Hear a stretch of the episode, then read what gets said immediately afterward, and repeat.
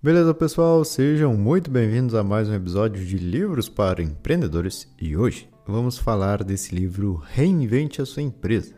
Na verdade, essa é a tradução. Ele se chama Rework. Do inglês seria algo como retrabalhe.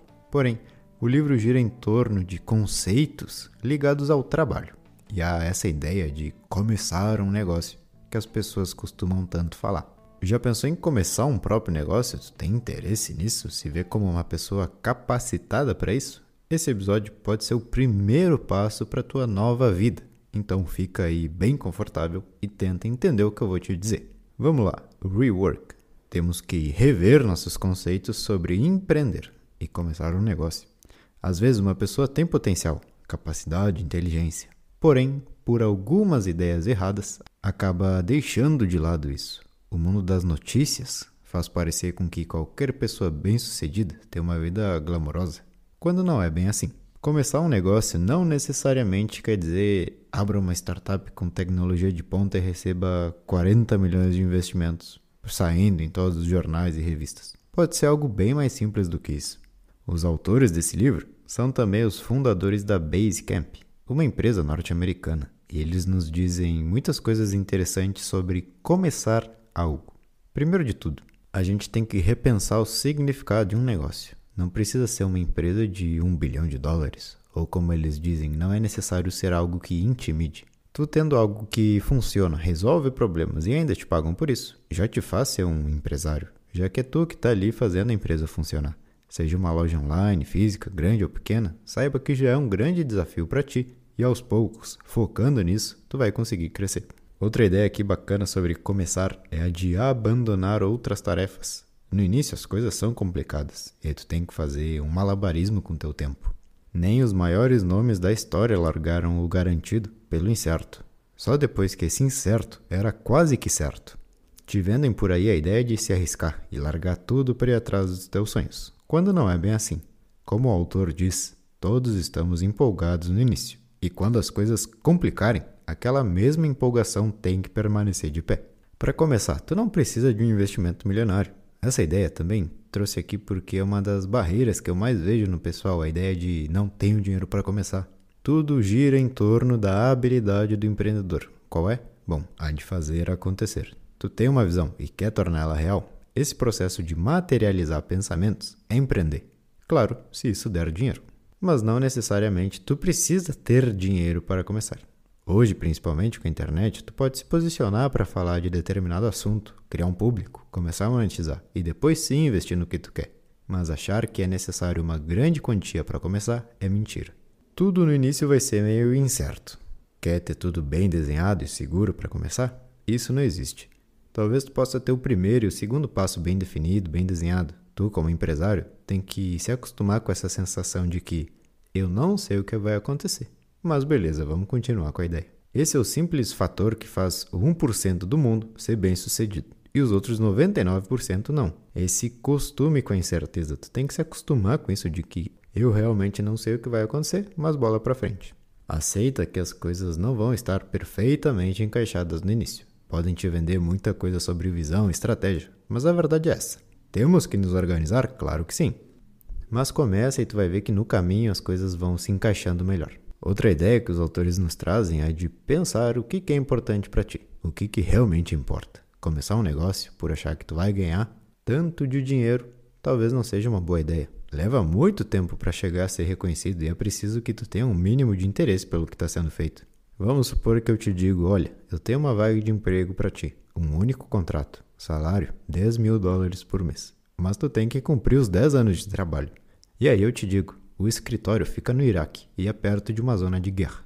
Tu não gostaria de ir? Eu, pelo menos, não gostaria de ir. Porque tu sabe que tu não iria estar aproveitando, tu não iria estar feliz, independente de quanto te pagarem. Tu ia estar preocupado a toda hora por escutar uma bomba ou algo assim. Escolher um mercado para empreender, mesmo que eu usei um exemplo bem radical, é parecido com isso. Exige muitos anos de trabalho e um mínimo de familiaridade com o assunto é necessário. Então, ao invés de pensar, vou começar no mundo das bitcoins como muita gente pensa, tu teria que pensar: eu quero passar meus próximos cinco anos estudando e trabalhando com Bitcoin, porque desse jeito a gente sabe se é uma empolgação do momento ou é algo que tu realmente diz: Sim, eu quero isso para minha vida. Eu me identifico com isso. Eu posso crescer aqui. Essas são algumas considerações iniciais que tu deveria repensar sobre um negócio. E agora eu vou te dizer os três passos que ele diz para fazer isso do jeito correto. Primeiro de tudo, claro, a gente já falou muito sobre isso, encontre um problema, mas aqui tem algo interessante. Ele traz a história de um cara que tocava bateria, e esse cara estava incomodado com nunca encontrar um par de baquetas iguais. Baquetas são aqueles dois palitos que se usa para tocar bateria, caso alguém não saiba. E bom, ele estava infeliz porque comprava um par, tocava e saía um som, depois com outras baquetas saía outro som, enfim, ele estava incomodado com isso. Sozinho e por conta própria, ele começou a fazer as próprias baquetas. Pesava elas, fazia com que todas tenham o mesmo som. Daí tu já imagina o que vem em seguida. Ele começou a vender, chegou a dominar uns 80% do mercado e se tornou um grande empresário. O que é importante aqui? Existem problemas na nossa rotina e não nos damos conta. Encontrar um problema não quer dizer que tu tenha que pesquisar os problemas de tal mercado ou analisar qual erro existe no sistema de operação de uma fintech, nem nada disso.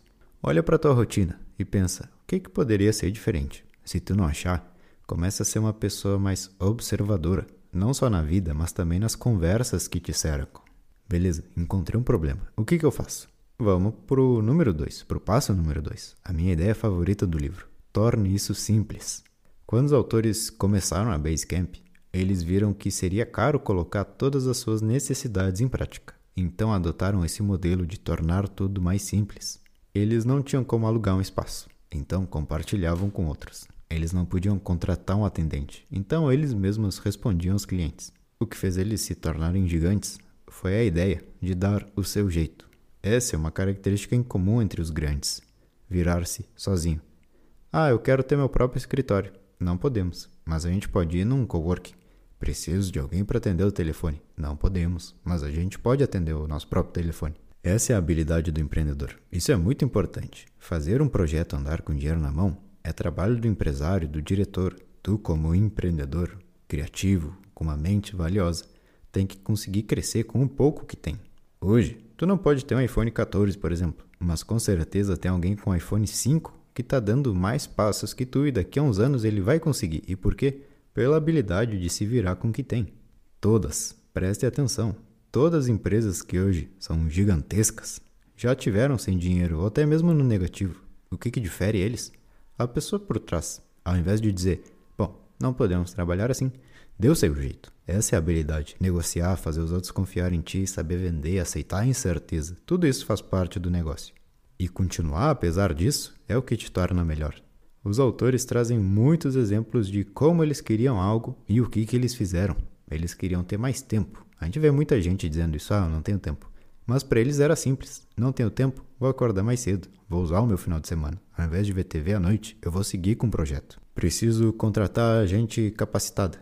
Qual a tua dúvida? A gente tem uma ferramenta chamada Google, onde qualquer coisa que tu quiser aprender, tu pode. Se vira com isso aí e pronto. Basicamente, eles dizem sobre ser realista entre o que seria legal ter, o que, eu gostaria de ter e o que eu realmente posso ter. Posso contratar um diretor para minha empresa? Não, eu que tenho que ser esse cara por enquanto. Posso ter mais tempo no meu dia? Não, mas eu posso acordar mais cedo, posso usar meu final de semana. Eu posso alugar um espaço só meu? Não, mas eu posso compartilhar com alguém. Isso é se reinventar. Parar de achar que tu precisa ter isso, isso, isso e realmente pensar, bom, eu tenho que fazer isso funcionar, essas são minhas ferramentas e pronto. Continuando então, entendi. Primeiro eu tenho que encontrar um problema, depois resolver ele sem me complicar achando que eu preciso de milhões de coisas. E agora, qual o terceiro passo? Comprar um rival. O que, que isso quer dizer? Olha que interessante. Se posiciona mostrando algo que tu não gosta no que já existe. O iPhone veio dizendo que não gostava das teclas no celular. Se tu tem uma loja de carnes, fala que tu não gosta de veganos. Se tu tem uma loja vegana, fala que tu não gosta de quem come carne.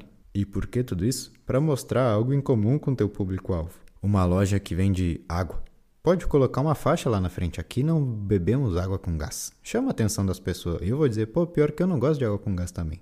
Se mostra como uma nova opção ou algo alternativo. A Pepsi se posiciona assim. A Audi sempre faz suas propagandas com pessoas novas. Eles colocam um BMW com um senhor de idade.